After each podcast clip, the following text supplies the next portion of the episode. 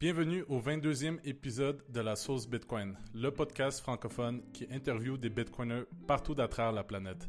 Cette fois-ci, j'ai accueilli Vlad Kostea, un autre hôte de podcast Bitcoin qui s'appelle BTCKVR, donc Bitcoin Takeover Podcast. C'est un Roumain, mais il a étudié à Paris pendant un certain temps, donc il, parle français. Euh, évidemment pas parfaitement, donc euh, j'ai dû adapter un peu euh, pour m'adapter à son niveau. Mais euh, malgré tout, il a réussi à répondre à toutes mes questions et j'ai été très content de le connaître car il est un, un hôte assez important et assez pointu dans son approche de, de sa recherche dans le Bitcoin. Donc j'espère que vous allez apprécier l'épisode. On a exploré les sources de FOD du Bitcoin et par la suite, on a également continué le podcast en anglais où on était plus à l'aise de discuter sur divers sujets. Donc j'espère que vous allez apprécier et bonne écoute.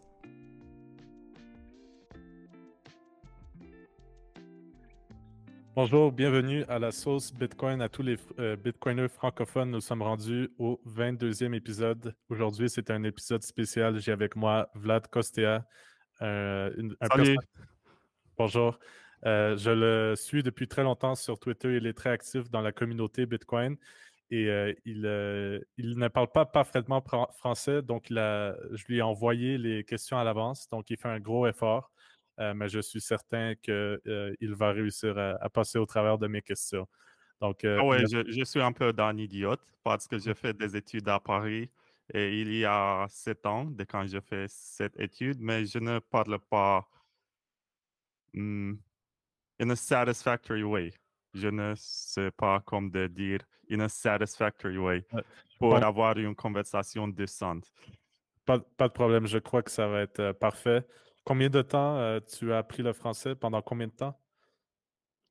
J'ai appris des cours en français à l'école, de 10 ans jusqu'à 18 ans.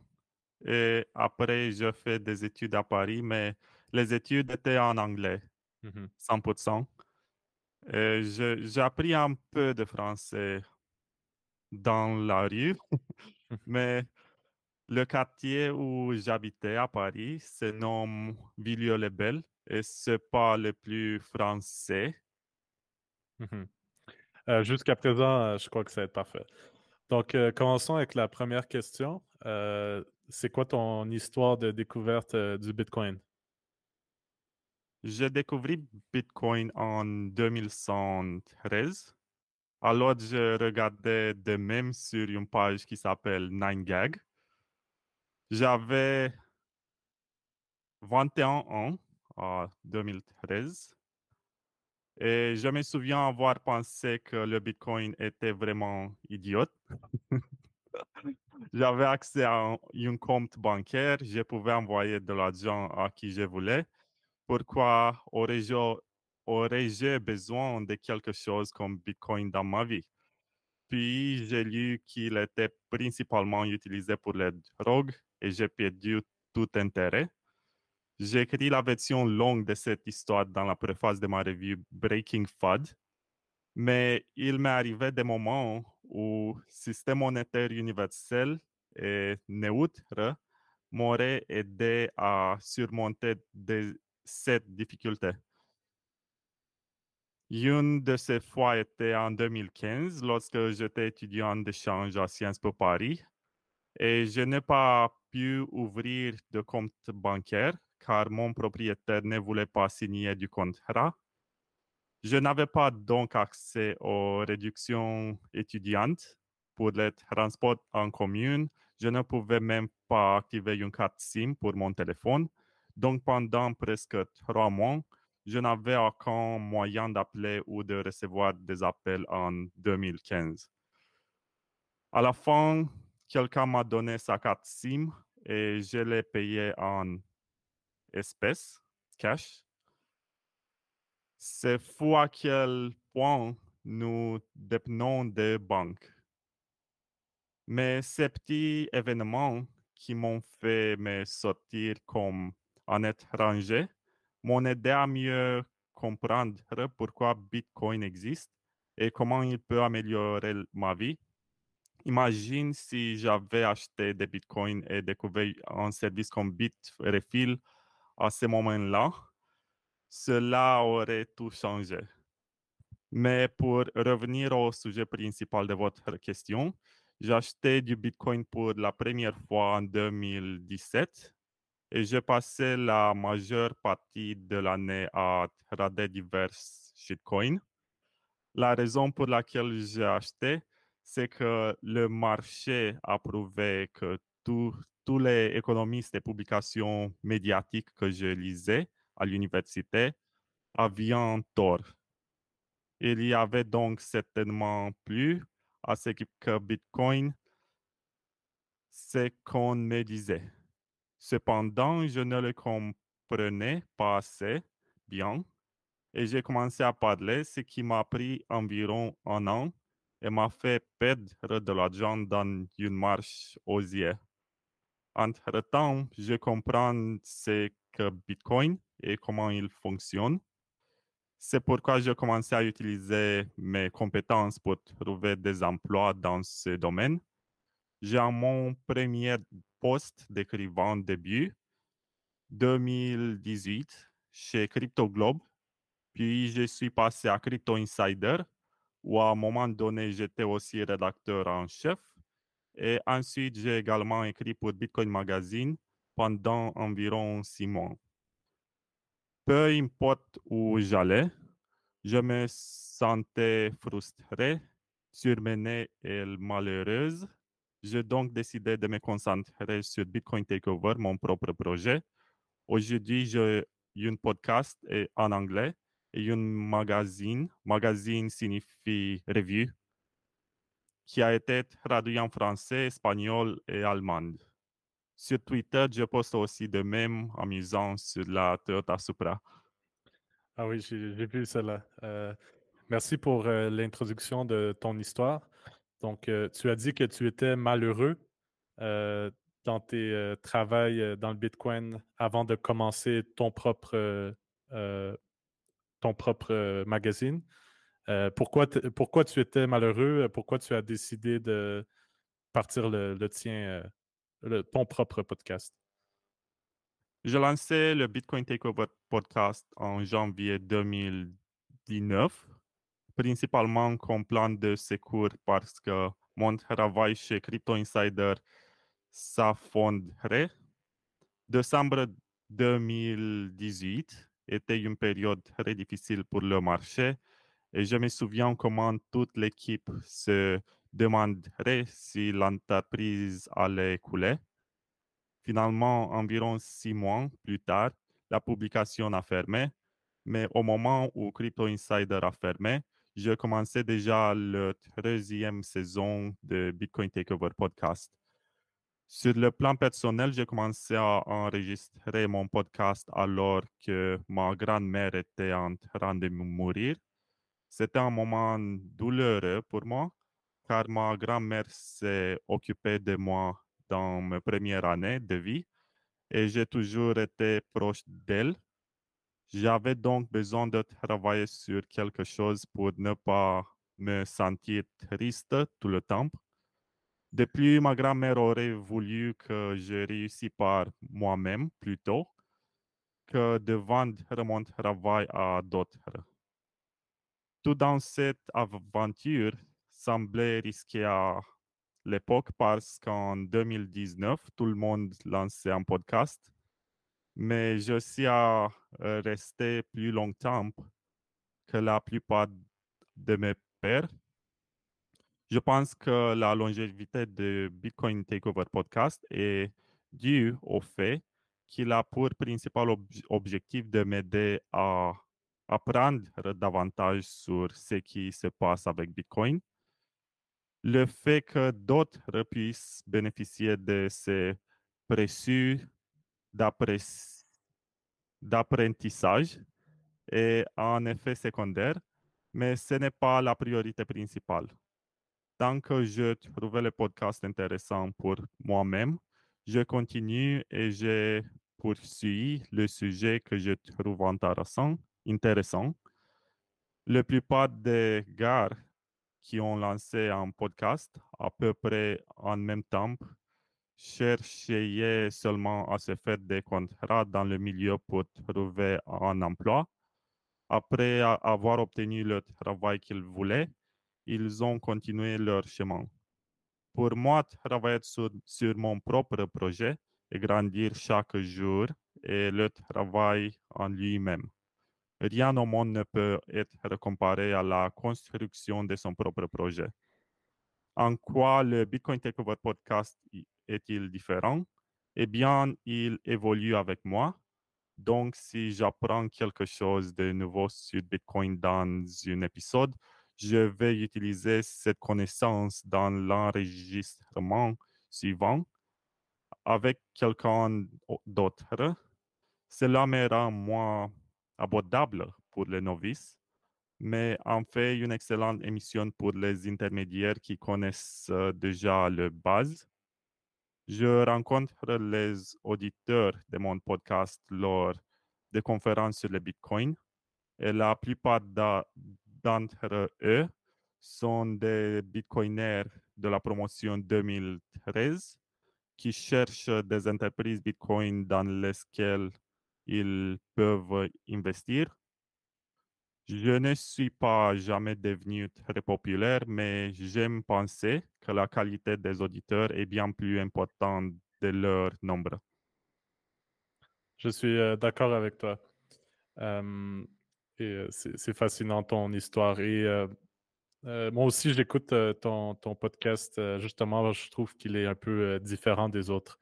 Et quelle saison et épisode as-tu préféré jusqu'à présent sur ton podcast?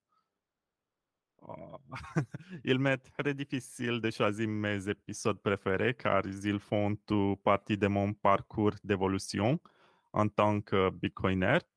Mais certains moments marquent, marquants incluent l'épisode 7 de saison 4 avec Peter Todd, un enregistrement qui a démystifié beaucoup de ce que les marketeurs m'avaient enseigné sur la sécurité.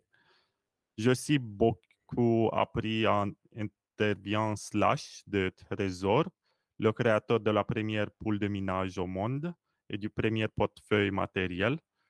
Et j'ai également apprécié interviewer Thomas Vogtlin, créateur d'Electrum, qui est également français. Parmi les autres noms, sans ordre particulier, on trouve Yuval Kogman, qui a créé Wabi Sabi pour CoinJoin, Eric Martindale de Portal qui construit défis sur la couche 3 de Bitcoin, Kenichi Kurimoto de Nayuta, Japon, Joshua Shigala de Voltoro, Ben Ark de LMBits, Sergei Kotliat de Bitrefill. Mon, mon patron. Ah oui. Il est génial. J'apprécie généralement d'interviewer les développeurs et les personnes qui construisent des choses, penser à l'avenir de Bitcoin et ce qui les motive à continuer. Et encore, si tu me demandes la même question demain, je crois que je pouvais offrir des réponses différentes. Super. Euh, euh, pour, euh, juste pour informer les auditeurs, toi, tu viens de la Roumanie.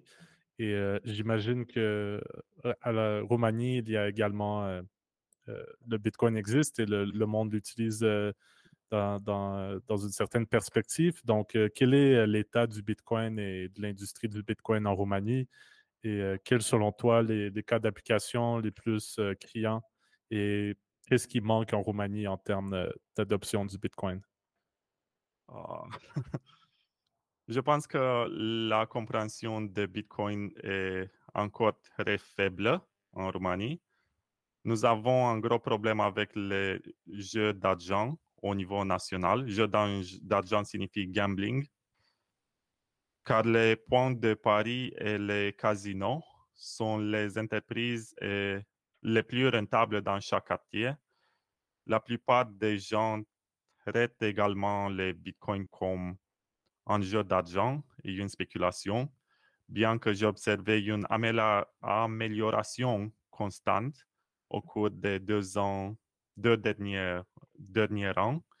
Il existe des très bons groupes Telegram qui aident les gens à en apprendre davantage sur le Bitcoin et parfois je continue avec des explications lorsque les gens posent des questions intéressantes. Actuellement, je travaille sur la traduction de mon, de ma, mon review en roman et j'espère obtenir un contrat d'édition d'une maison qui a une large distribution. Je pense que roman moyen a besoin du Bitcoin, mais il ne comprend pas suffisamment bien. C'est pourquoi je tente de contribuer à l'éducation. La plupart des influenceurs et YouTubers dans ce domaine sont uniquement centrés sur les signaux de trading, sur les échanges centralisés. Et je pense que les gens méritent un contenu bien meilleur. Super. J'ai beaucoup d'amis euh, roumains et moldaves à, Montréal. Euh, Comment s'appelle-il? Euh, je pense, je pense pas que tu les connais. il y en a un qui s'appelle Daniel, un autre Roman, mais je, ne pense pas que tu les connais. Ah, je, ne suis pas sûr. Envoie-moi des, images. Ah, ok, super.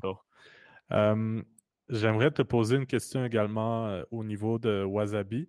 Euh, euh, j'ai des amis qui travaillent à Wasabi et, personnellement, j'utilise Wasabi pour mon anonymat.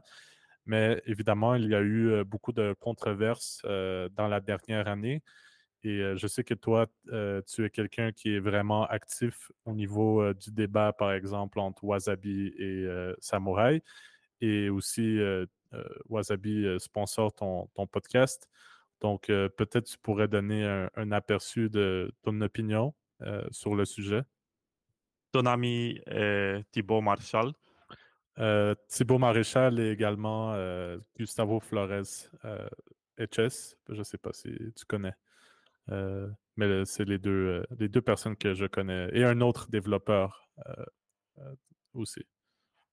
OK je crois que Wasabi a développé les transactions CoinJoin les meilleures, les plus avancées et les plus évolutives sur la couche en de Bitcoin. Elles peuvent avoir jusqu'à 400 entrées et 400 sorties et une seule transaction, ce qui signifie qu'il y a une grande foule dans laquelle les participants peuvent se cacher.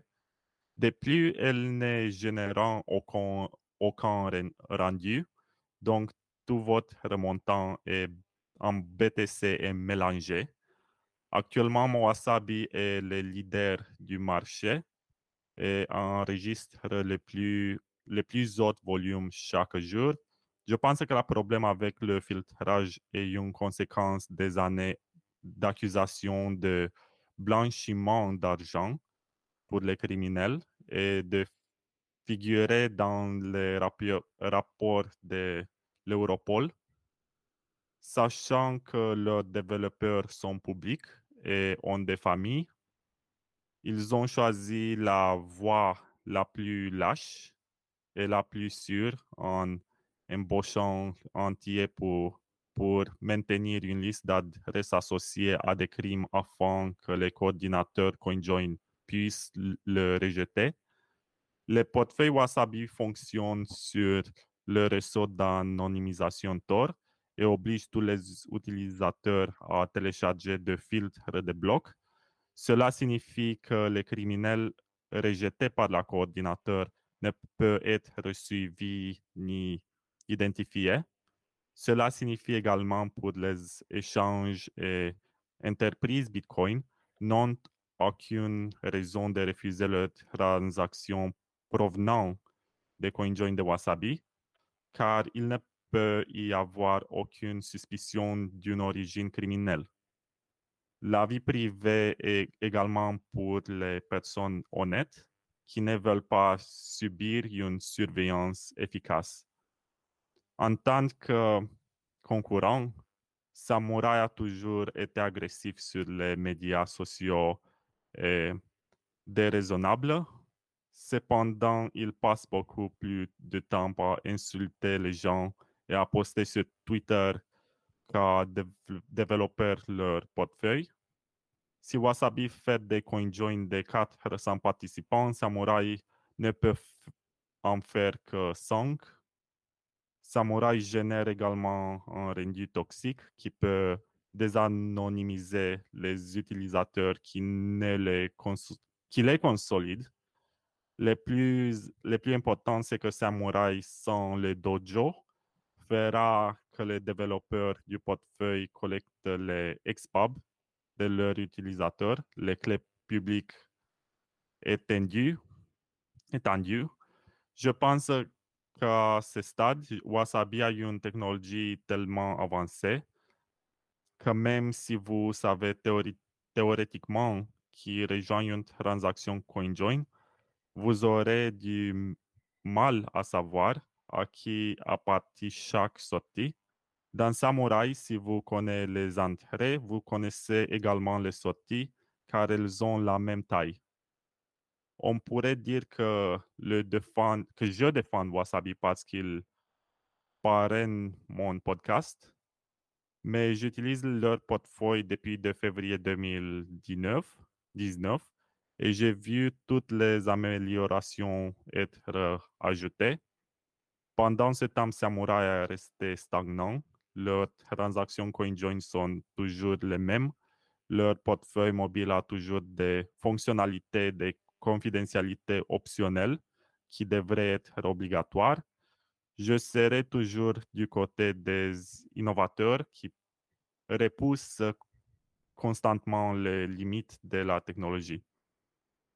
Super, je suis d'accord euh, avec toi.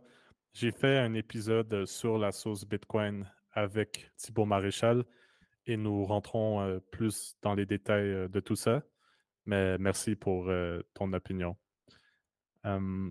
Sinon, je sais que tu es quelqu'un qui suit beaucoup les développements techniques du Bitcoin. D'ailleurs, c'est pour, cela que j'écoute beaucoup ton podcast parce que tu invites justement des développeurs qui, sont, aptes à expliquer la technologie d'une manière simplifiée. Et je me demandais, toi personnellement, qu'est-ce qui t'excite le plus dans le Bitcoin en ce moment? En termes d'avancement? Lightning, Arc, les, secondes couches, les sidechains. quelle est ton opinion générale sur, sur, sur l'avenir du Bitcoin d'un point de vue technique? Je suis enthousiaste à l'idée que Lightning devient plus facile et plus fiable à utiliser.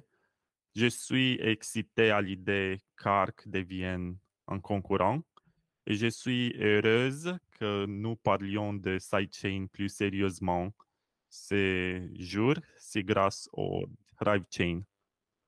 Mais en fin de compte, le facteur le plus important est l'adoption. L'adoption nous pouvons développer les meilleures technologies, mais si la plupart des gens n'utilisent pas Bitcoin, cela n'a pas beaucoup de sens. Dans mon podcast, je consacre beaucoup de temps à interviewer des personnes sur les avancées. Il est intéressant de voir comment il faut environ 4 à 5 ans pour transformer une proposition à une bonne mise en œuvre que n'importe qui peut utiliser. C'est pourquoi le développement de Bitcoin a besoin le plus de financement et le réseau Bitcoin a besoin de plus d'adaptation pour accélérer le processus et nous aider à dépasser la phase de réserve de valeur. Bitcoin est une monnaie numérique non gouvernementale et devrait être utilisée comme telle si nous allons encore aux conférences Bitcoin et payons notre déjeuner avec des cartes de crédit, qu'est-ce que nous faisons même ici? C'est vrai. Je suis d'accord avec toi. C'est un peu euh, ironique euh, que les Bitcoiners utilisent encore euh, le fiat. Donc, euh, en plus, tu as lancé un appel sur Twitter justement pour promouvoir ton, ton magazine. Donc, tu l'as mentionné. tu es le fondateur et gestionnaire du magazine Bitcoin Takeover. je vais mettre le lien de ton site dans la description, évidemment. Donc, il s'agit d'un magazine open source, donc logiciel libre en français, qui traite de divers sujets sur le Bitcoin et tu le distribues souvent gratuitement lors des conférences grâce à des compagnies qui vont sponsoriser la distribution. Et c'est également disponible sur ton site Internet complètement gratuitement. Donc, premièrement, est-ce que tu peux commencer en expliquant quel est le concept d'un magazine open source? Je crée le magazine open source BTCTKVR, Bitcoin Takeover, car je voulais créer des ressources d'apprentissage que n'importe quoi dans le monde peut utiliser gratuitement. Actuellement, je suis au 13e magasin qui s'appelle Breaking FUD. C'est un projet qui vise à fournir une éducation à l'envers. La plupart des livres et articles essayent d'enseigner aux gens ce que Bitcoin. Je suppose que les gens ont déjà entendu parler et savent quelque chose de leurs ressources médiatiques ou gouvernementales. Donc, je prends ces idées reçues qui leur ont été présentées dans du FAD et je déconstruis les arguments pour apporter des nuances. En gros, je crois que si tout le monde lisait Breaking FAD, nous pourrions facilement atteindre 100, 100 000 euros par Bitcoin sans BlackRock, sans MicroStrategy et d'autres institutions. Je crois également que l'adoption populaire qui commence par les plus petites personnes ne, et ne privilégie les élites et la raison pour laquelle Bitcoin a été créé également ce qui fonctionne le mieux pour ce type de projet. Le magazine de l'année dernière a été traduit par un Français non, qui se nomme Gritoshi, le prince du Moula Coin. Il a emporté quelques exemplaires à Surfing Bitcoin à Biarritz, previous year, dernière année, Dernière année. à Biarritz. Et j'ai perdu. Ok. ok. Il a emporté quelques exemplaires à Surfing Bitcoin à Biarritz et le magazine également était imprimé à Sénégal. Je crois que c'est une ressource très utile, très utile, et j'encourage tout le monde à télécharger depuis le site web de Bitcoin Takeover. Je pouvais l'imprimer, le vendre, en faire ce que vous voulez, tant que vous donnez crédit aux auteurs et ne prendre pas que c'est votre travail. Donc, euh, selon toi, Vlad, euh, quelles sont les plus grosses sources de FUD euh, en bref sur le Bitcoin? Pour ceux qui ne savent pas, FUD est une abréviation pour Fear, Uncertainty and Doubt, donc peur, incertitude et euh, doute euh, en français. Donc, euh, selon toi, quelles sont les plus grosses sources de FUD? Dans mon magazine Breaking FUD, j'ai pris en compte 10, 10 so- sources de FUD, euh, la réglementation gouvernementale, les altcoins, la mise à l'échelle, les vulnérabilités de sécurité, la volatilité des prix, les cas d'utilisation limitée, la consommation d'énergie, la centralisation de l'exploitation minière, mining, l'éducation et l'acceptation grand public. Et je pense que ce sont certaines des principales sources de FAD qui peuvent être plus facilement démontées. Cependant, il existe un FAD légitime concernant la garantie du budget de sécurité de Bitcoin. Cela signifie que nous devons nous assurer que les mineurs restent rentables après que leur récompense ait été divisée par de plusieurs fois. Bitcoin est un système basé sur l'avidité, ce qui signifie que tout le monde agit selon son meilleur intérêt financier. Pour l'instant, être un acteur honnête est le plus rentable, mais nous devons nous assurer que cela restera toujours le cas. Et une autre ressource légitime de FAD concerne la fongibilité monétaire. Une bonne monnaie nécessite que n'importe quelle unité soit égale à une autre de son genre. Avec Bitcoin, nous pouvons faire de la discrimination sociale basée sur les origines de l'argent. C'est loin d'être idéal. C'est pourquoi nous avons des technologies comme CoinJoin pour égaliser le PS. Mais nous devons trouver une manière technique, techniquement supérieure qui rend la discrimination impossible. Nous devrions donc garder un œil sur les innovations en matière de confidentialité et de la cryptographie pour, espérons améliorer Bitcoin à l'avenir. J'écris sur tous ces problèmes dans Breaking FAD, la magazine. Actuellement, vous pouvez le lire en anglais et en allemand, mais j'espère que dans quelques mois, j'aurai également une édition française que vous pourrez apprécier. C'est une magazine pour les sceptiques de Bitcoin pour rendre la conversation sur Bitcoin plus nuancée. J'espère donc qu'il y a d'intérêt de la part de la communauté française pour que ces projets existent également dans la langue de Voltaire et Diderot. Super. Euh, si je peux aider d'une quelconque manière euh, à la traduction, euh, je suis disponible. ensuite, ah, donc, pour ceux qui ne te connaissent pas, ben, ils vont savoir que tu as beaucoup d'expérience en création de contenu, en gestion de projet, connaissances techniques et entrepreneuriales, comme avec ton magazine, avec ton podcast.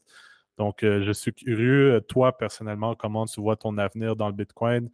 Et euh, maintenant, tu dis que tu es indépendant. Donc, euh, mais je pense que tu as d'autres projets qui, vont évoluer. Donc, c'est quoi ton, ton avenir et tes futurs projets dans l'univers du Bitcoin? Je pense que mon projet futur est mon projet actuel, mais amélioré.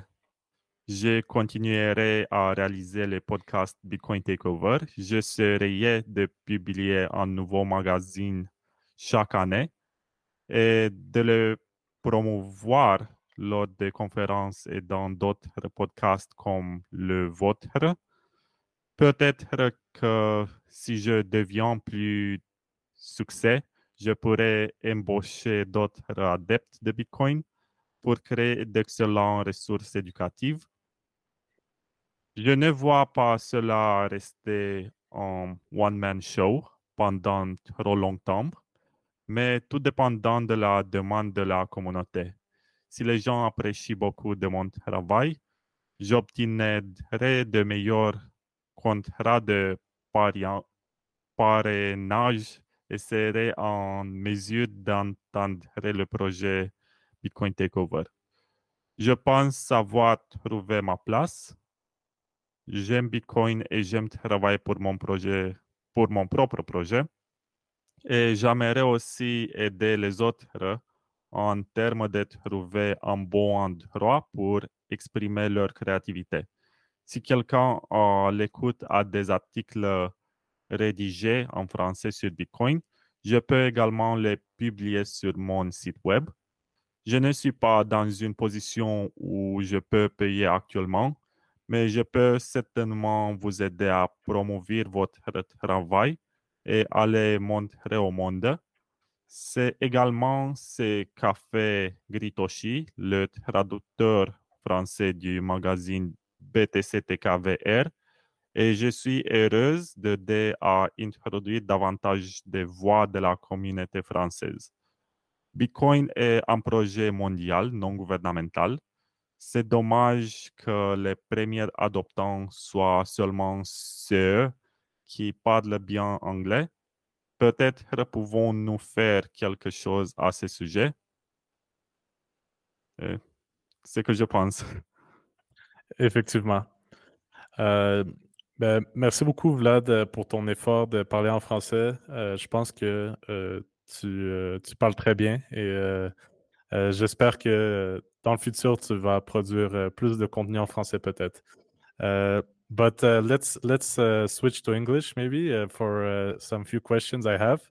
Uh, so I was saying you, I think you speak really good fr French, and um, so yeah, definitely if if we can collaborate in any ways to propagate Bitcoin in the French world as well, I will be glad to to see how I can help. And there's a lot of French speakers around the world, right? So uh, it's uh, it's worth the effort, I think, uh, not only in France but also uh, in the Americas and Africa. There's a huge French-speaking population, so I, I, think it's definitely worth it. But my first question in English is, uh, what about the Supra meme? Uh, can you explain the origins of that and the goal of it? I think it's a cool, cool meme and so maybe you can tell the story about it yeah so when i first uh, first of all it's good to not have to read my answers anymore. I can just think and talk which is very nice. I felt a bit like a seventh grade student was asked by his teacher in class to read from the textbook. I hope i did a good job there. I prepared a bit. Maybe it was a bit how should i put it langue de bois meaning that it, it was not expressive enough, but I, I, tried my best with the French that I know and the French that I can get on the internet. But thank you for listening, and I hope you enjoy that. Uh, now about the Supra meme. Mm-hmm. When I first got into Bitcoin, everyone was talking about Lambos. At ten thousand dollars per Bitcoin, we're gonna get Lambos, and I was like, no, I don't have enough Bitcoin for that. And I was thinking, you know, what's the plebs Lambo? What is something that gives you 90% of the experience of a Lambo at about 10% of the price of a Lambo. And that's the Toyota Supra. And why is it the Toyota Supra? Because it's incredibly mimetic. Like it sounds great. It's Supra. It sounds like super. Dan Held was speaking about the super cycle. I speak about the supra cycle when we all get supras and then we get girlfriends because what can a bitcoiner want in his life other than you know we're nerds so we want nice cars and nice girlfriends. So i think it's a very powerful meme and there's more to say about the supra as a car because it has a very beautiful legacy. It has been featured in the movies the fast and the furious. I think our generation grew up playing need for speed games on their computer or their playstation or whatever and Need for Speed Underground and other Underground 2 featured the Toyota Supra, and that was one of the best cars. Very good handling, very good acceleration, just all across the board excellent. So I think that the Bitcoiner generation has a great appreciation for the Toyota Supra, and it just happens to be 10% of the price of a Lambo and it makes much more sense to be low time preference and buy something which is very close to a Lambo, but isn't a fancy brand because you also pay for the branding when you buy a sports car. And I, I think the Supra ticks a lot of boxes, looks very nice. It makes me happy only when I look at it. And that's the kind of car that I want, as opposed to only something that is okay looking. Mm-hmm. I, I feel again, it's not flashy enough. Like if you buy a Lambo, everyone's gonna be like, "Oh, this guy's a drug dealer" or something. Mm-hmm. If you mm-hmm. buy a Supra, people are gonna be like, "Oh, this guy has some money, but maybe not enough to launch a ten dollar wrench attack on them." So where's your uh, uh, where's your uh, it made me think I forgot to ask you a question uh, about the best resources uh, you recommend to people in French, but uh, that's my fault. Uh, what's your price point for getting a Supra then uh, Bitcoin price point that you're well, going to sacrifice some some bitcoins to get one? It's hard coded in the time chain that one Supra is 0.1 Bitcoin. So when one Supra is 0.1 Bitcoin, we all get Supras and then we get girlfriends. But let's hope this happens during the next bull market. Uh, you mentioned during the, the podcast that you like uh, Sergej Kotliar, which is uh, my boss, by the way, because I work at Bitrefill. Uh, and maybe he would have a different opinion in terms of what you think is a Bitcoiner. You say we're nerds and uh, don't have girlfriends uh, for the majority, but you probably listened to few of his speeches in Bitcoin Prague, or maybe you heard about like his new rhetoric about Bitcoin users. That, for example, on Bitrefill, uh, the people that uh, use Bitcoin. Uh, My camera died again. Sorry, but we can go on. Yeah, let's go on. Uh, the people that use Bitcoin on Bitrefill are not necessarily Bitcoiners in a sense where they're gonna listen to Bitcoin podcasts or uh, uh, or go to Bitcoin conferences. And he makes an analogy that uh, okay, if you have a car, you don't necessarily go to a, a car conference, right? So, isn't it the same thing with Bitcoin? What do you think about this type of uh, uh, uh view of the Bitcoiners? Well, I, I think there's a lot of sense in what he's saying, and I have great respect for Sergej. But at the same time, the people who follow me on Twitter and like my stuff and engage with my content are hardcore Bitcoiners, and I need to speak to them. I need to find a common ground, and I think that all of us want girlfriends. Eh, you know, it, it's when you tell a girl that you're into Bitcoin, you're not gonna get too much attention. The main reaction is gonna be like, "Oh, this guy's a nerd," and I, I think also the whole NFT bubble has created more of a stigma, as most people can't even tell the difference between Bitcoin and NFTs and whatever, and they're gonna be like, "Oh, shut up! Just leave me alone with your stupid monkey JPEGs or whatever." So I, think there is unnecessary stigma that gets carried with telling girls that you're a Bitcoiner. I mean, of course, there's always the gold digging or Bitcoin digging class that is going to think, "Oh, this guy must be rich." But most of them just think, oh, this guy's a nerd. I don't want to deal with him. I want to go out with the guy who's good at sports, with the guy who goes to the gym and stuff. So there's, I guess, a lot of power in and potential in the Supra because it, it can remove some of this stigma. It can prove to girls like, oh, this guy spent 0.1 Bitcoin on this nice car. Maybe that there's something to it. I don't know, but my point is that I'm trying to appeal to my audience to some extent to tell them something that they do want to hear. And I'm not the kind of guy to be like, oh, we're going to $1 million per coin. And look at this institution. They're buying Bitcoin. Let's all praise Michael Saylor for buying another 10,000 Bitcoin with his institution or whatever.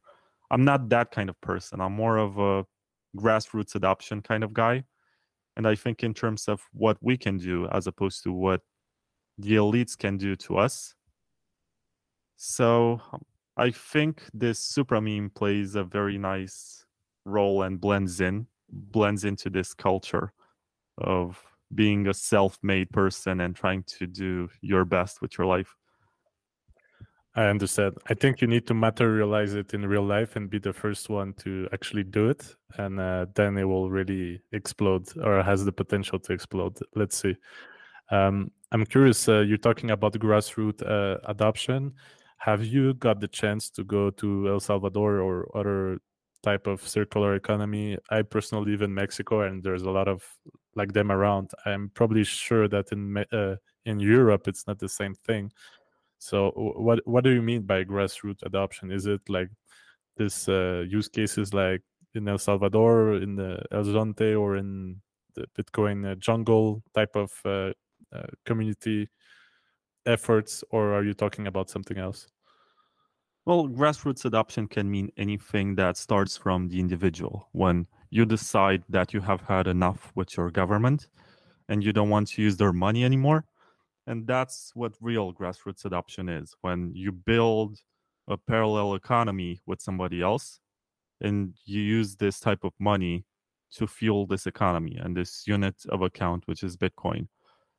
I'm not sure to which extent. So you asked me if I went to El Salvador almost, because last year I bought my plane ticket, I paid for my hotel.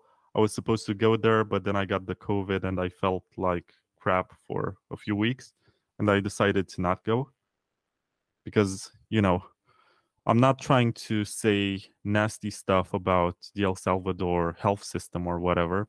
I just don't know anything about it and when you don't speak the language and you're in a foreign country and you might need some medical assistance it's not a very good idea to go i mean even if they had the perfect hospitals and stuff it's still difficult when you can't tell the doctor what's wrong with you So I, I decided to stay home last year. Maybe I, I, I'm going to go this year. I'm not sure yet. I haven't decided.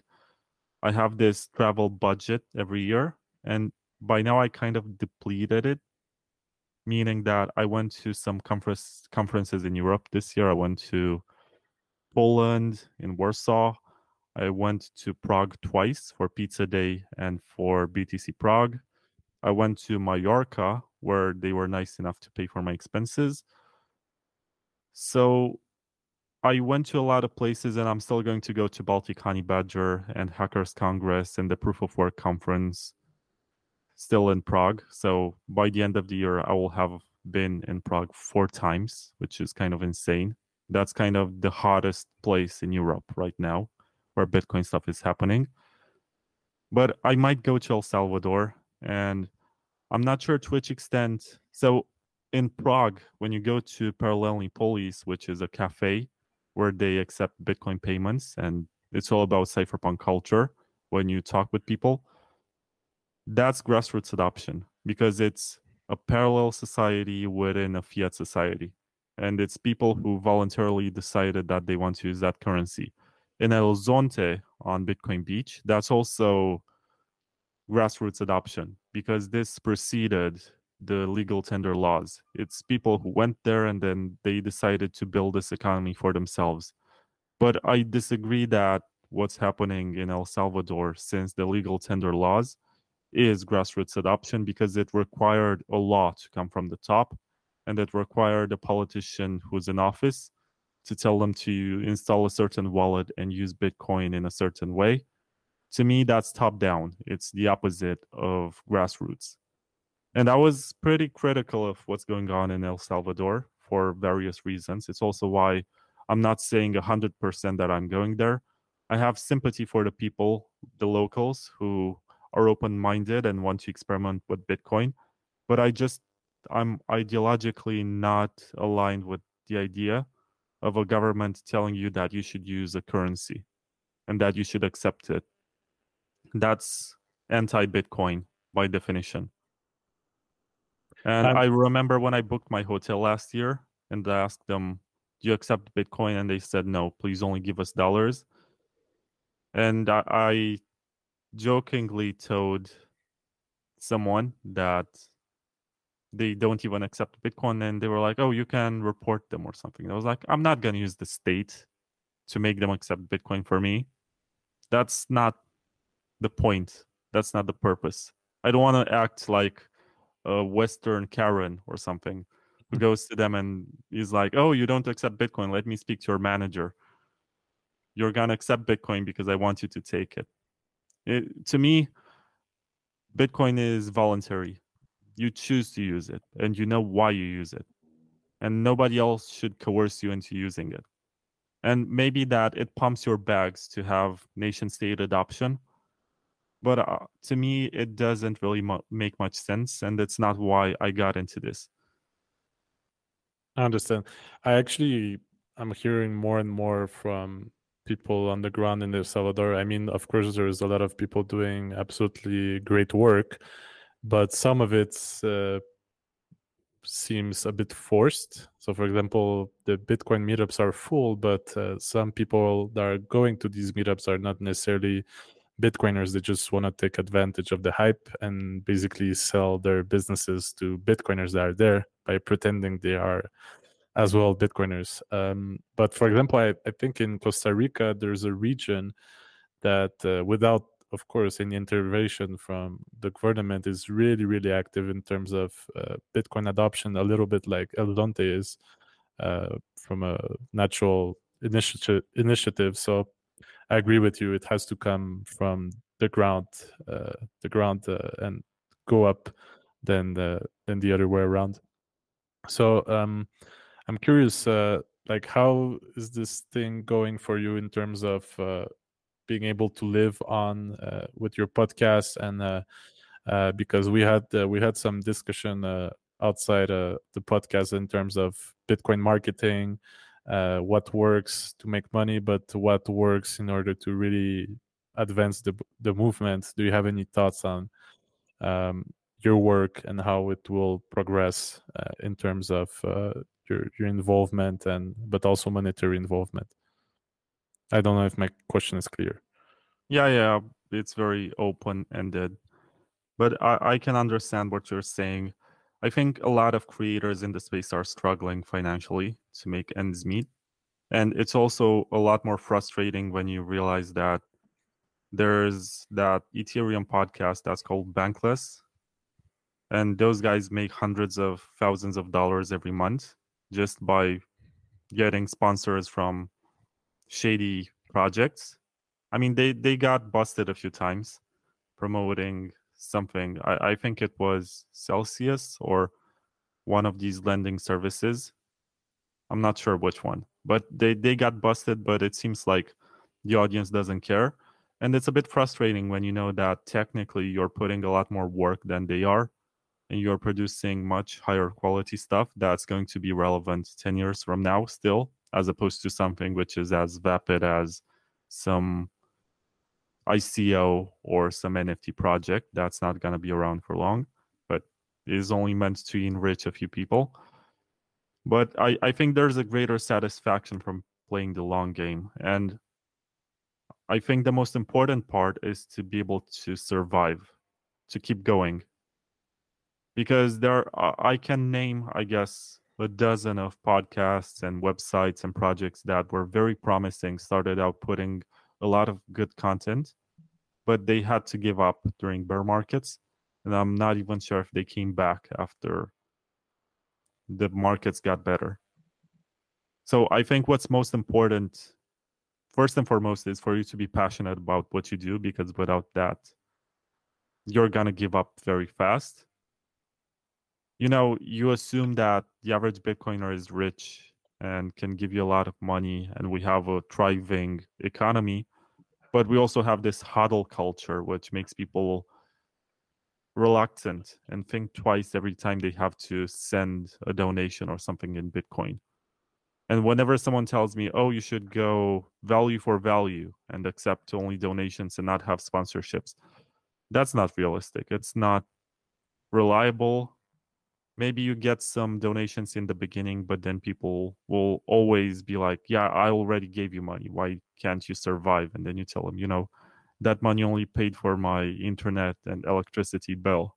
Like i'm not sure if you can understand the concept but life is not very cheap and inflation hasn't made it any better. And you, you got to struggle to survive. And it's also kind of silly that we normalize the idea of mining fiat, as in it's perfectly fine to be a Bitcoiner, but at the same time be so entrenched in a normal everyday job. But I'm I'm not saying there's anything wrong with it. But if you're so hardcore into this project, and we have this money project, and we have all of these whales who can support, we're not actually trying to make statements to prove that there is really an alternative. And we always fall back on this fiat system. And I can even think of hardcore Bitcoin libertarians who took money from the states during the pandemic. I'm not going to name them, but I can think of them. Mm-hmm. And it, it's a bit of a hypocritical hybrid game right now. And I, I find it hard to blame anyone, but I, I can blame them for LARPing, for pretending to be what they're not. Well, uh, you, you mentioned like a really good point, like the hodl culture. Uh, personally, I've seen examples of like Bitcoiners shitting on other uh, entrepreneurs that wanted to, you know, they are doing efforts in order to promote Bitcoin, but at the same time, of course, you have to live and you also want to grow as an individual in terms of wealth for your family, for your future. So obviously, the goal is not only to educate people about Bitcoin, but to also make a profit. But some Bitcoiners might have this reluctance of like, oh, why why are you doing this for for profit? I mean, you always do something. Uh, well, some people are doing it by pure passion, but uh, obviously, if you're young and you plan to have a family, you you want to have a secure your future, right? So, for example, I've seen uh, some debate. There was there's a, there was like the first Bitcoin Canadian conference happened a few months ago, and the tickets were like really cheap, maybe 300 Canadian dollars, which is you know for conference. um, to assist for two three days. Uh, it's it's really cheap in terms of other type of conferences that could happen in the Bitcoin industry, and uh, even uh, even cheaper than other type of industries. And they got some backlash that oh you uh, why are you trying to make money out of uh, Bitcoiners, Canadian Bitcoiners? And it's like, man, these people have been taking six months of their lives uh, contacting people, uh, needing to pay for a lot of stuff, and and uh, they organize this great thing, and then you you you say to them, why are you trying to make a profit out of this? So this is and Bitcoiners are supposed to be like more capitalistic, free market, and wanting to do businesses. So it's hard. It's sometimes it's weird this mentality of uh, coming from Bitcoiners. I, I don't know what, if you know what I mean. I know exactly what you mean. And it's also interesting to observe how a lot of these never sell your Bitcoin people are associated with big KYC exchanges and custodians. And it basically makes you wonder are they not trying to basically make you buy more and dump on you during the bull market and turning you into a bag holder for the long time? I mean, okay, maybe we're going to go to a million and it's going to be the perfect financial decision. But you're going to be encouraged always to be greedier and wait for longer. And we have seen that there are all of these institutions that get into Bitcoin from Tesla to all the others that were bragging to have added some Bitcoin reserves back in 2021. They all sold they didn't believe in Bitcoin as a project. They only wanted the volatility and they wanted to report more profits in US dollars. And I'm sure that MicroStrategy will always sell, will also sell at one point because they report their profits in US dollars. They can say whatever they want to get others to buy, but I believe that at the end of the day, it's also evident that they care very much about their US dollars and their Bitcoin is mostly a PR campaign to fundraise more US dollars. So, yeah, there, there's a lot of hypocrisy in the space.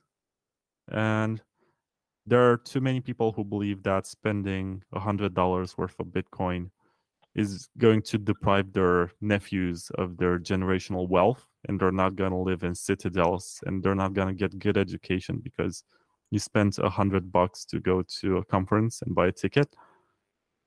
I mean, not everyone today is going to have a pizza event that Laszlo Hanyecz had 13 years ago.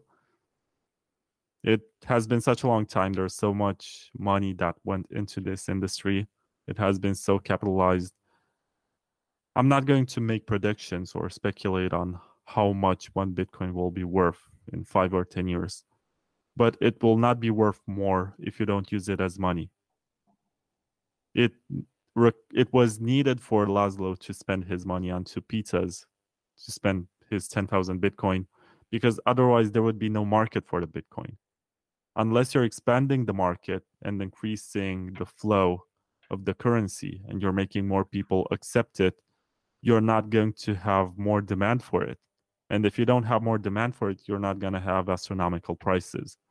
So it's a twofold blade. On one hand, someone has to sacrifice and create more adoption by giving some of their Bitcoin.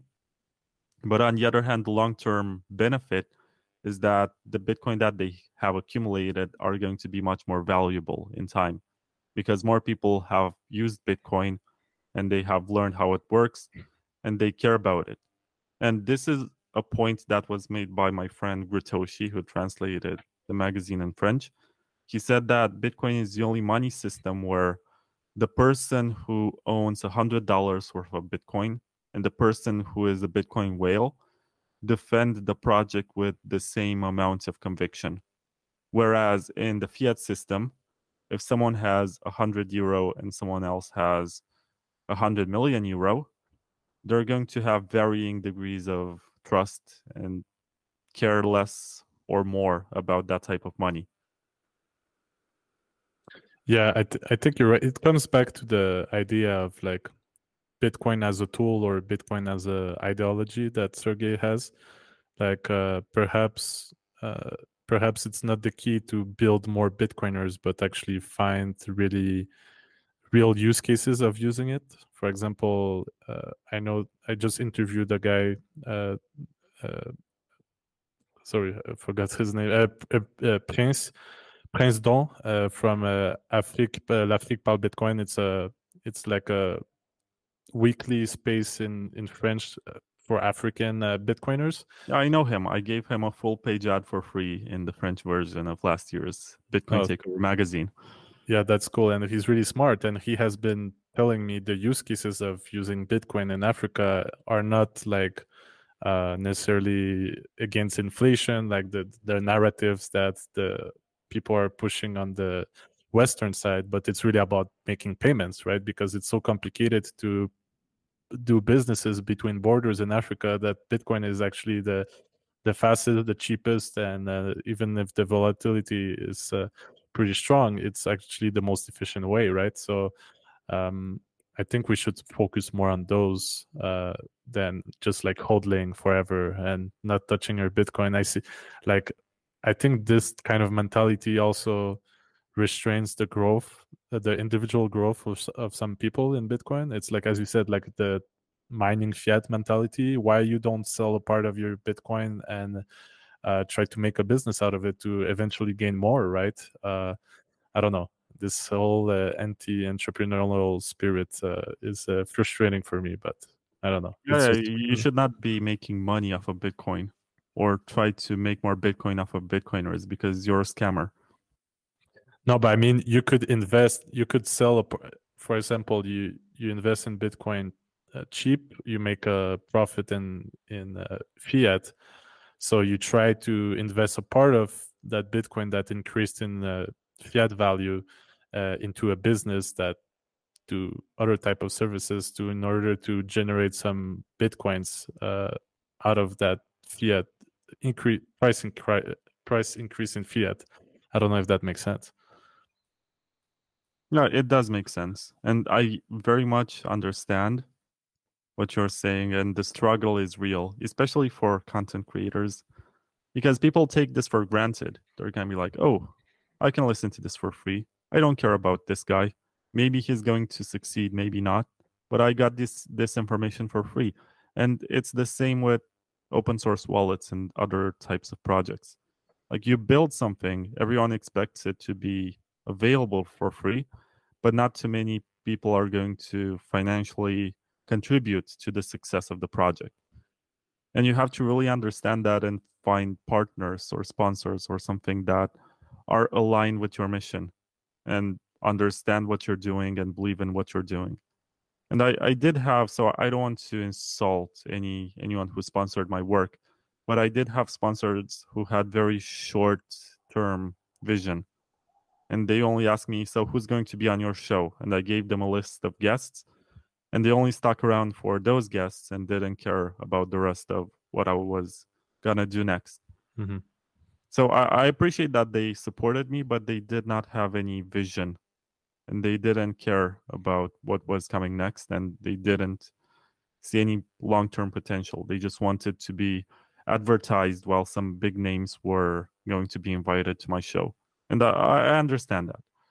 But my current sponsors are very much in for the mission, and it took me a long time to find them. And you have to struggle a lot, unfortunately, and you have to do this out of the goodness of your heart, basically, just to keep on going and hopefully someone will notice, someone will care.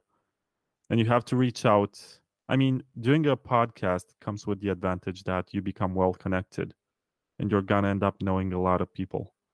And eh, this is also why I said that in 2019, when I started my podcast, everyone was also starting a podcast. It was like a bus mm-hmm. of newcomers to the podcast scene.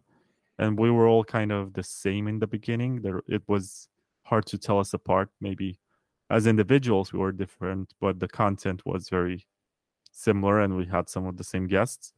But that's when you realize, for example, there was the Coin Pod by Zack Voell, and he did about 30 episodes. And then he got employed by, I'm not sure if it was Casa or Blockstream. He had a lot of jobs. But once he got a good job in the space, he stopped doing the podcast.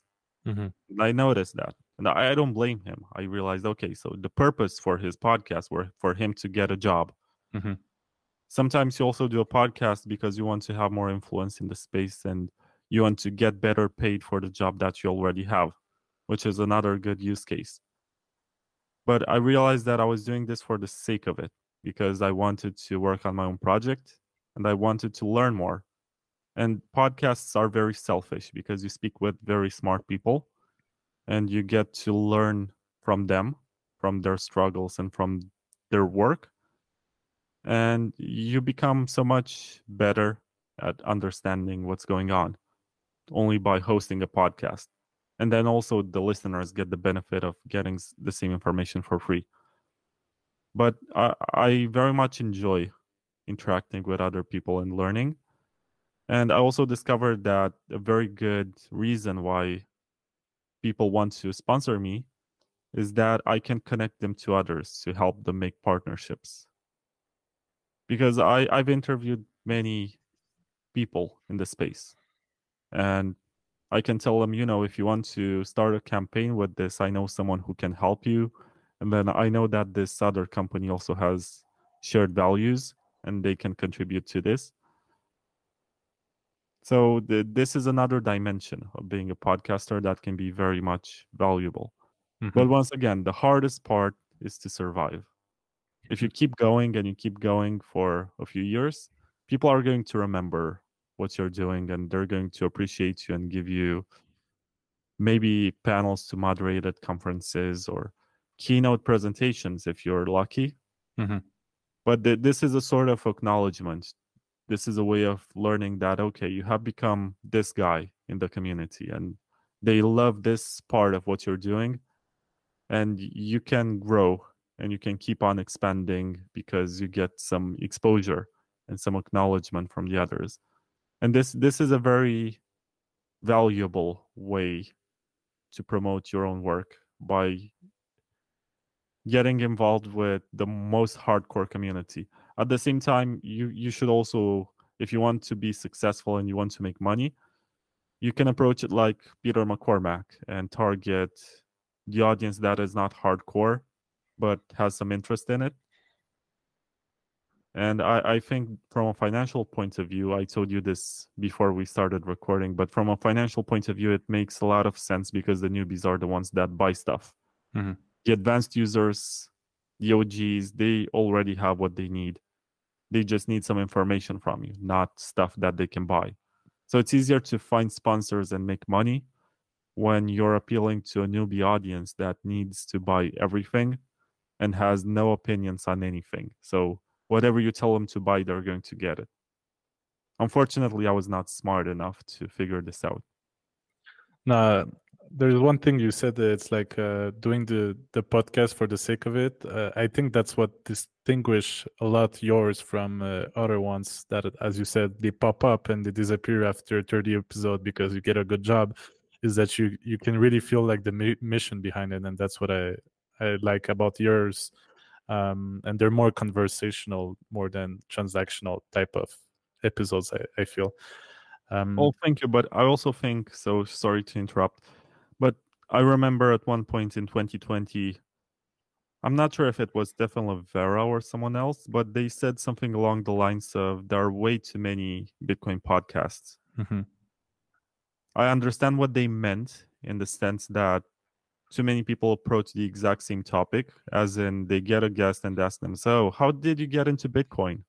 Why do you think this is a nice monetary technology and stuff like that? So, yeah, maybe that there's too much of this stuff, but there's not enough of specific niche stuff. There's a need for lightning podcasts, there's a need for sidechain oriented podcasts because there there is so much happening at the same time that it's very hard to keep up.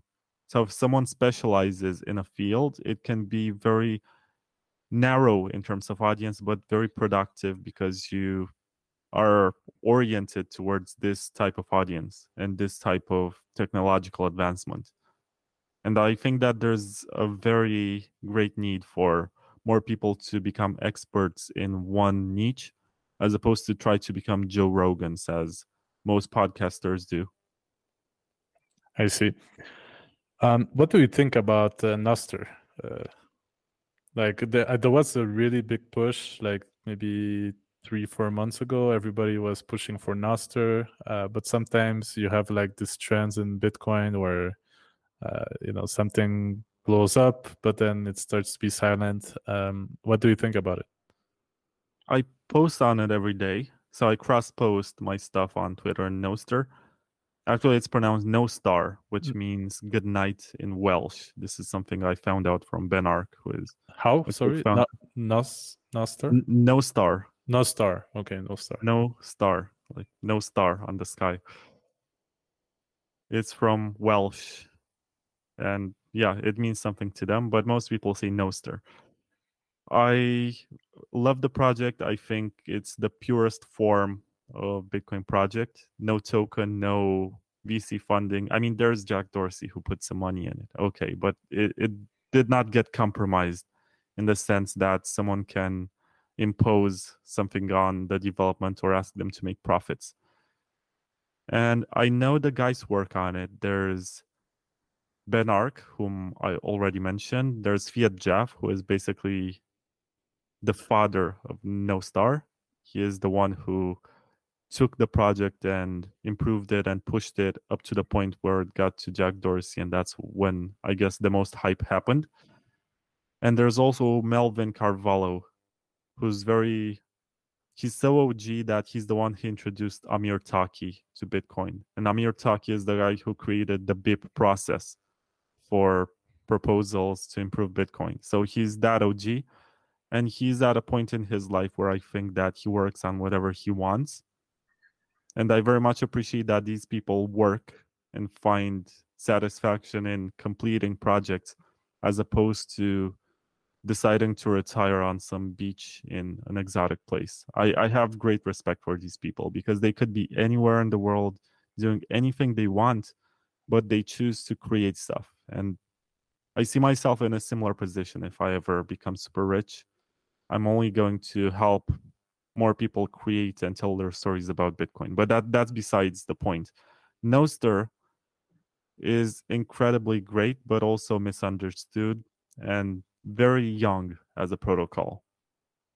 I think it got better over the last few months of this year because there used to be a time when you would not see a lot of stuff because of relaying problems. But more people started running their own relays, which are network nodes. And it became more reliable and faster. The reason why it's not getting much traction is that it's very hard for it to compete with Twitter promising to give you part of the revenue. And it's, it doesn't have the media hype of Facebook threads or stuff like that. It, it it doesn't have a marketing department. That's what I'm trying to say. It's only enthusiasts who decide that they want to push this type of technology. And it's just like non custodial wallet adoption in Bitcoin. Most people are still on exchanges. You can spend a lot of time improving the experience on non custodial wallets and make hardware wallets affordable. But most people don't care for reasons which concern laziness, lack of interest, and just the idea that they they wanted to get on the hype train but they don't care enough to learn more and I, guess that's part of the process. You should not expect everything to happen all at once. You should not expect everyone to be enthusiastic. There are a lot of tourists who go from one hype event to the other. It used to be icos and then they became metaverse experts and then they became NFT advisors and now they are AI consultants and they're going to move on to the next trend as long as it sounds fancy and it pays. It's it's fine with these people, but Nostr is a hardcore project that's not related to Bitcoin, but it's made by Bitcoiners. And I think it's a protocol that can be very useful. And I spoke with Ben Arc. You can check out my interview with him. It's season 14 episode 5 i think with ben Arc.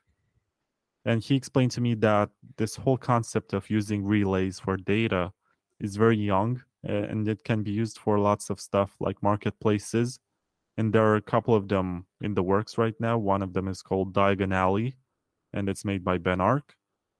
And the other one is called, let me check it. It's called CivKit, and it's made by the guy from Paxful, Ray. Uh, oh, yeah, I, I follow him. Uh, he's really a, a colorful personage. Uh, that's uh, that's for sure. Yeah, I, think Ray has a very good heart, mm-hmm.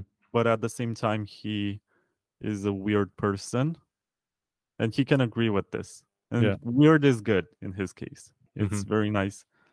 He's a bit wacky. I think that's a better way to describe him. But I, I love the way that he is, and he is a Puritan, and he very much believes in the mission, and that's something that I can only respect. And he also has high regard for the third world and especially Africa. He calls it the global south, but he spent a lot of time. I think he is half Egyptian or something. Yeah, yeah. And he spent a lot of time going to Africa and speaking, interacting with people.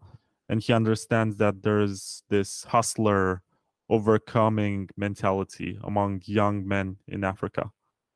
And he wants to take advantage of, not take advantage, that's an ugly expression, but he wants to channel that energy and help these young men create more more wealth for themselves and he's working on an open market project on Nostr, which is called CivKit.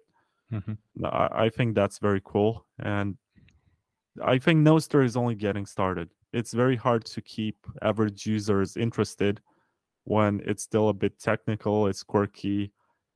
It doesn't have all the people you don't like, and that's something that I told the Nostr creators that on Twitter I can make fun of Christine Lagarde, I can make fun of Peter Schiff, I can post memes under like my president's thread or something. Like I can troll people I don't like, and that's not something you can do on Nostr. Nostr is a bubble. It's where you find the people you know. It's where you find the people who agree with you. And sometimes that's not very healthy. You need the people who also disagree with you, and you need debate. And you, you don't get much debate on Nostr. You get on one hand you get the hardcore bitcoiners and on the other hand you get the spammers who try to promote either shitcoins or porn or something because they know it cannot be censored So, so why you use the same cross-posting strategy uh, on Nostr and Twitter if you, if the audience on Nostr probably already agrees with you, uh, wouldn't uh, wouldn't you need to adapt it to for that type of audience that already agrees? Um, how how how do you think the the content will evolve on Nostr? that's a good question well eh, i guess i'm lazy you know because it's easier for me to copy paste the exact same stuff and put it on Nostr. And it's also interesting to see that i always get less engagement no matter what on Nostr. but that's fine because the user base is lower i have fewer followers and also there's no algorithm to prioritize content meaning that you post something and then in the next minute somebody else posts something else and your post is going to go lower and lower and lower in the news feed so the number of people who can see it depends on the relaying system and the news feed of every user but it only goes lower in time. Whereas on twitter it has this algorithm which decides what is a good post and what is not. So maybe that you can tweet something popular and it's gonna be seen by people two days later still, which is interesting. But at the same time, it's- it's also detrimental for free speech because you can bury some topics and you can make some voices to never get heard. There are different platforms with different types of users and purposes. I think I still like Twitter for reasons which concern finding all the people you don't like and engaging with them. I think that's the best. I mean, some people would argue that it's the worst part of Twitter, but it's the best part of Twitter because you don't step into bubbles. And that's the problem that the internet has created. Before the internet, we would meet our neighbors, we would meet our politicians in public places and stuff like that. And we would have more open debates. But now the internet makes it so easy to isolate yourself with like minded individuals and never step outside and never deal with a contrarian opinion. And then you walk into someone in the street and you realize that they disagree with you, and you're like, how does this exist anymore? Because I thought everyone agreed with me. It's a problem, but uh, Twitter, I think, does a pretty good job. Well, well, there's censorship, obviously, but except for the censored stuff, and also got censored a few times. If you want to have debates on certain topics, it's very useful because you find everyone on all sides and you can read what they're into and where they're coming from. And you can try to understand because uh, as human beings, we have to be more empathetic and figure out that maybe it's incentives, maybe it's just different ideologies, but it's fine for people to have different opinions. And it's fine for us to agree to disagree, to get to that point where we say, okay, I accept you. I accept that you have a different opinion. Let's just be nice to each other and be peaceful because it makes no sense to go ahead with fights over this. It's harder and harder to do this. Um, yeah, I think uh, I think you're right in regards of Nostr. It's like with every new thing, you get the initial hype, but then uh, you keep you need to keep on building on it uh, to really gain traction, real traction, and uh, and uh, develop something great in the future. Um, I have uh, maybe you heard about the Bitcoin Script project by Alex B. Uh, have you heard about it? Yeah, I mean, I heard about it, and that's a good way to put it because I didn't have enough time to look into it. Um, basically, my question is that you know, even as some somebody that's really invested into the Bitcoin space, if your job is to create content all day, like uh, well, not your job, like your your main activity is to create content out of it, uh, you might be able to navigate the new things uh, more easily but for example, me, since I have a job at Bitrefill that has, uh, I mean, it's still related to Bitcoin and Lightning and everything, but it's not my main focus. Uh, it's really hard to follow everything that is happening. Like I know there's a debate about drive chain right now, but to be honest, I haven't even had the time to really dive into it and consider everything. And this project in particular aims to present the debates in a simple way. Do you think there's a need for something like that? Uh, because the the number of projects is growing and it's harder and harder to follow everything. So, what is your opinion on this? You mean development in general or drive chains? Um, I guess development in general, like the whole debate of what to activate, what not. Is it uh, is it uh, at the moment is it can it be improved to make some improvements on, on bitcoin faster or we need that slow pace to make sure that everything we put into uh, bitcoin uh, should be uh, well reviewed and uh, what's your what's your position on this well it's only normal for bitcoin to receive more proposals for improvement especially as there are more users who come into Bitcoin and they expect different stuff. And we honestly need to scale and we need to understand that both exchanges and altcoins are scaling layers for Bitcoin. They would not exist if Bitcoin did not emerge. And they basically provide a certain use case that appeals to some users. Some of them are scams and are not going to exist anymore, but there are also other projects that have existed for a number of years and they keep going and they do something different from Bitcoin. And we have to understand that these use cases have had a demand on the market. There's a market for them. And Bitcoin, in order to become money, it needs to be used for pretty much everything. So it makes sense to integrate them into Bitcoin and pick the use cases and the implementations that make most sense. Now, there are different ways of doing it, and I think that this is the major disagreement because everyone can agree that Bitcoin needs to receive some improvement and needs to add some stuff, but then everyone is going to disagree on how. Obviously, the Bitcoin culture imposes that you don't hard fork, because that's divisive and that's going to end up splitting the network.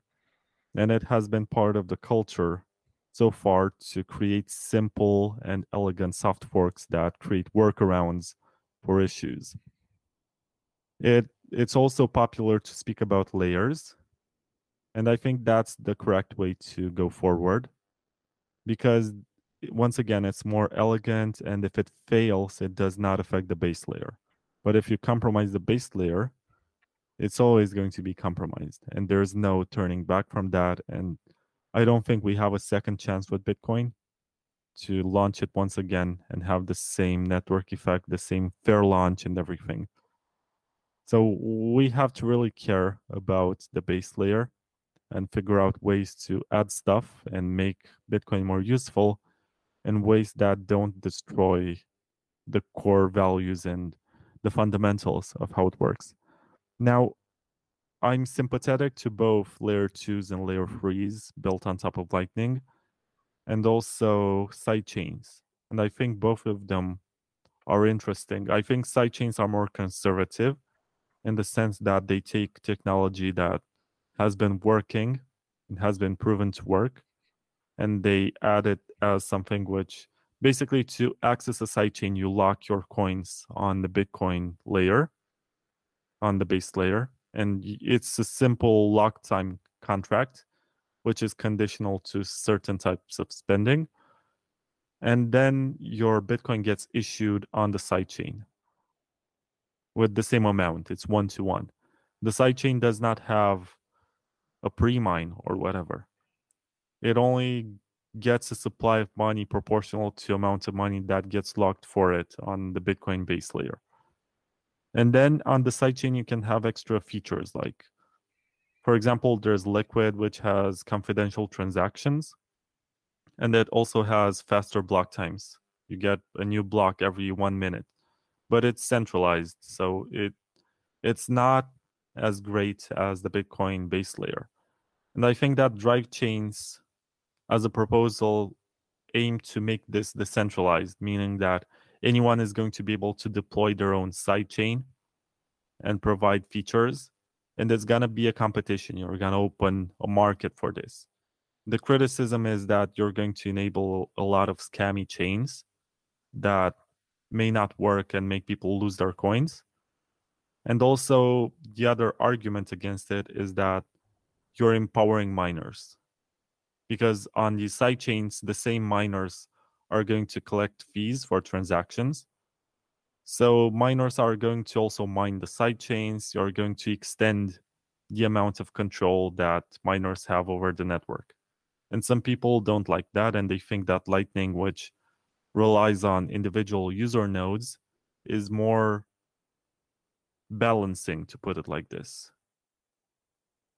I see. It, it's it's interesting to have this debate I find it hard to take absolute sides to say, yeah, we need to activate drive chains right now, or no, drive chains are a stupid idea and we should never use them. I consider I consider Paul Sztorc, who is the creator of drive chains, to be the academic type, and he has been very methodic in engaging. I think recently he kind of lost his mind trying to advocate, and he started insulting people, and that's never a good approach, but that that's his business. I'm not going to tell him, him how to proceed, but I very much appreciate his input, and I think that he brings the kind of conversation that we're not having anymore because his flavor of Bitcoin maximalism is that Bitcoin is king and everything that's interesting in altcoins is going to come back to Bitcoin in some shape or form. But there's another culture of maximalism, which was developed since 2018, which basically says that everything that is not Bitcoin is a scam. And you have a subset of users who are reluctant to the idea of integrating something like decentralized exchanges from Ethereum because they think it's a scam and they associate it with previous scams. And I, I think it ultimately comes down to trying to understand where you're standing. Are you Bitcoin only to the extent that you might risk being co-opted by the state and becoming part of a situation where Bitcoin is a governmental currency controlled and surveilled by governments, but you're going to say that you're Bitcoin only? Or are you going to accept that Bitcoin is part of the cypherpunk culture and that the purpose of it is to do stuff without banks and without the state?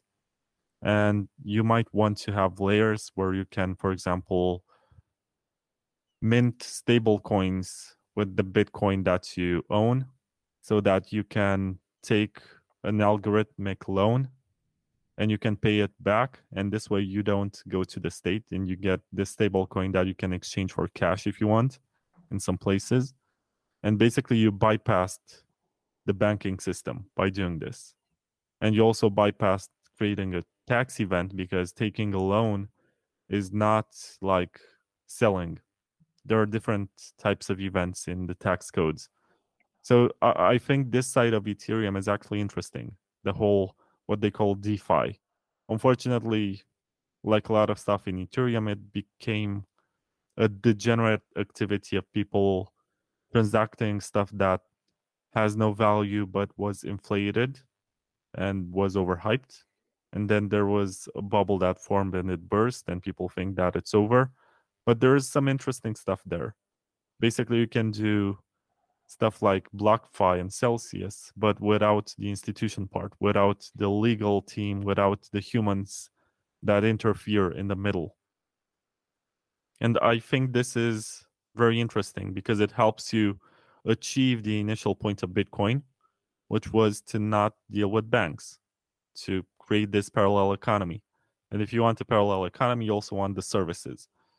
And it, it's kind of strange to me that the Bitcoin culture and this is an unpopular opinion, but it's more accepting among the community for you to say, I'm using institutions that have good reputation to deposit or to get services from my Bitcoin than to say I'm using this decentralized finance protocol and I think it's a pretty good idea to build it they're gonna say you're a scammer if you want to do stuff like that. But I, I think that ideologically and practically, it's a pretty good idea to extend what Bitcoin does.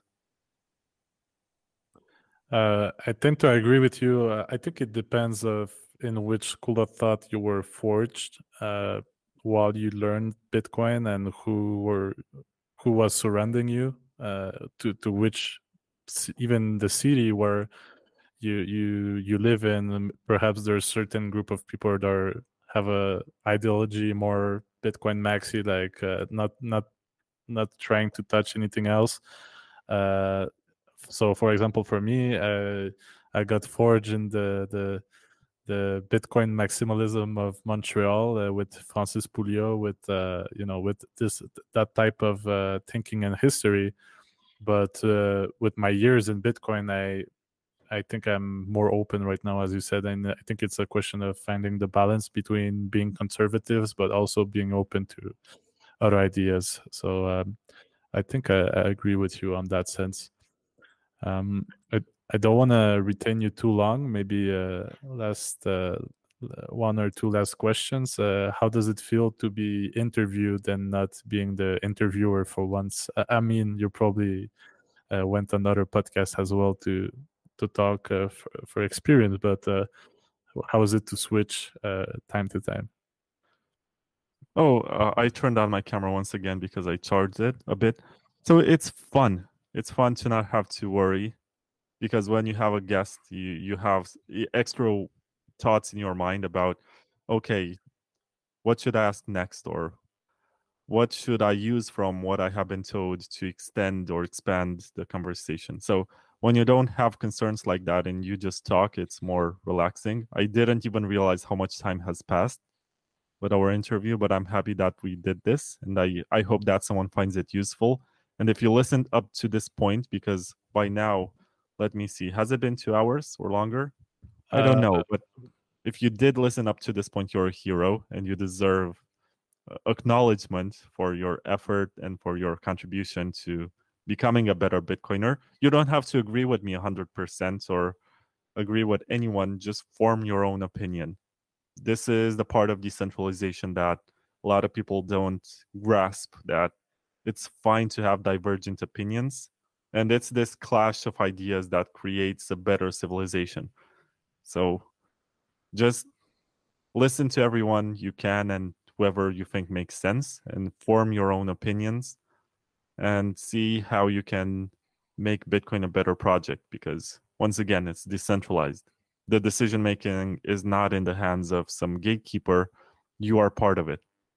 Everything that you do every day and the way in which you interact with the network establishes a culture and everyone who comes after you is going to become part of that culture so i think we are personally responsible for everything that happens with bitcoin and we should embrace that not be afraid to engage or stuff like that but yeah it, it's fun to be interviewed Cool. Uh, I think that sums up well. It's the first uh, half English, half French uh, podcast of La Sauce Bitcoin.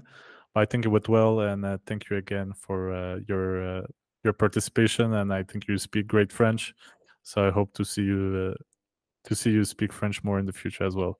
I need to get challenged because I never. So if you work in English every day and you don't live in a place where people speak French and you don't hear it anymore and you don't have much time to listen to French stuff, you tend to forget. You tend it's like a muscle that you haven't exercised in a long time. So it, it was fun and challenging for me to come up with answers and then translate them and then read them out loud. I hope that I did a good job and you you were able to understand what I was saying and maybe I should try to do this more often. I don't know. You just encouraged me to join more French shows. I'm I'm gonna try this. I don't know. Perfect. I think you should. Uh, uh, donc merci beaucoup et uh, à la prochaine.